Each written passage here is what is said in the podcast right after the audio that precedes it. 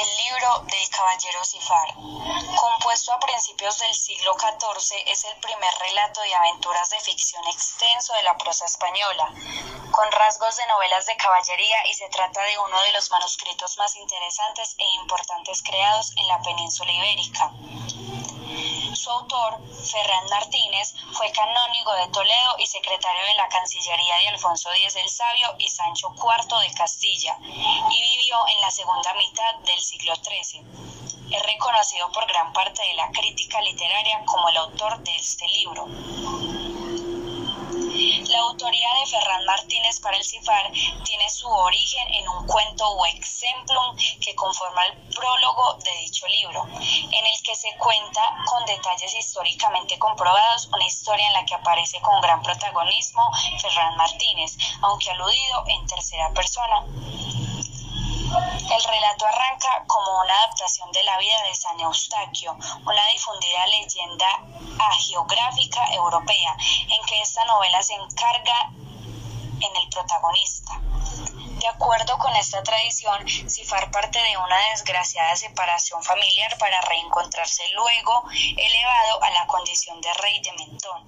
Su hijo, Roboán, recibe sus enseñanzas y repite la trayectoria del padre, siendo al final coronado emperador. Así, el Sifar podría dividirse en un prólogo y cuatro partes. Prólogo las dos primeras partes relatan una historia de separación y encuentro de Sifar con su familia, compuesta por su mujer Grima y sus hijos Garfín y Robán. La tercera parte, Castigos del rey de Mentón, recorre consejos que Sifar, ya rey de Mentón, da a sus hijos. La cuarta parte narra la historia de Robán desde que abandona el reino de Mentón hasta que consigue ser coronado emperador de Tigrida con lo que repite el modelo de su padre. Múltiples influencias pueden detectarse en el CIPAR. En primer lugar, las similitudes con la cuentística oriental.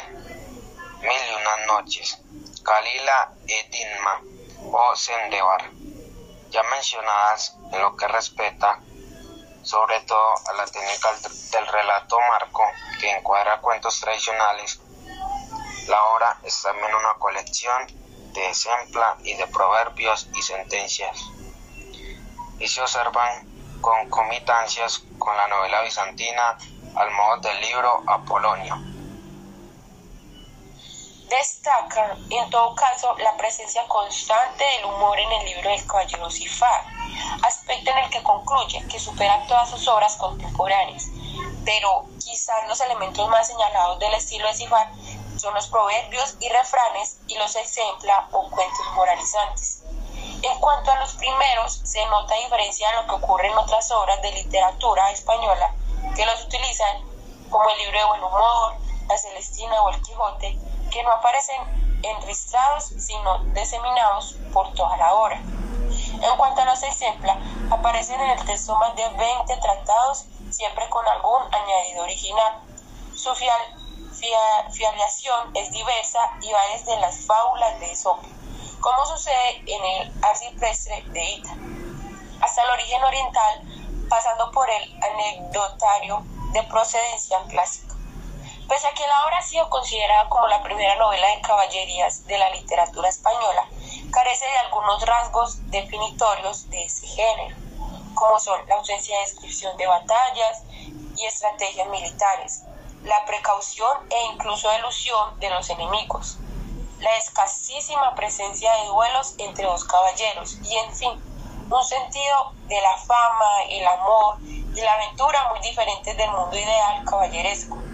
Antes, al contrario, el relato del Cifar se esfuerza en reproducir con bastante fidelidad el contexto de la realidad cotidiana del siglo XVI. Por otro lado, la influencia de la novela griega de aventuras o novela helenística basta para explicar la separación y reencuentro familiar, el encubrimiento del héroe y el entrelazamiento de los episodios.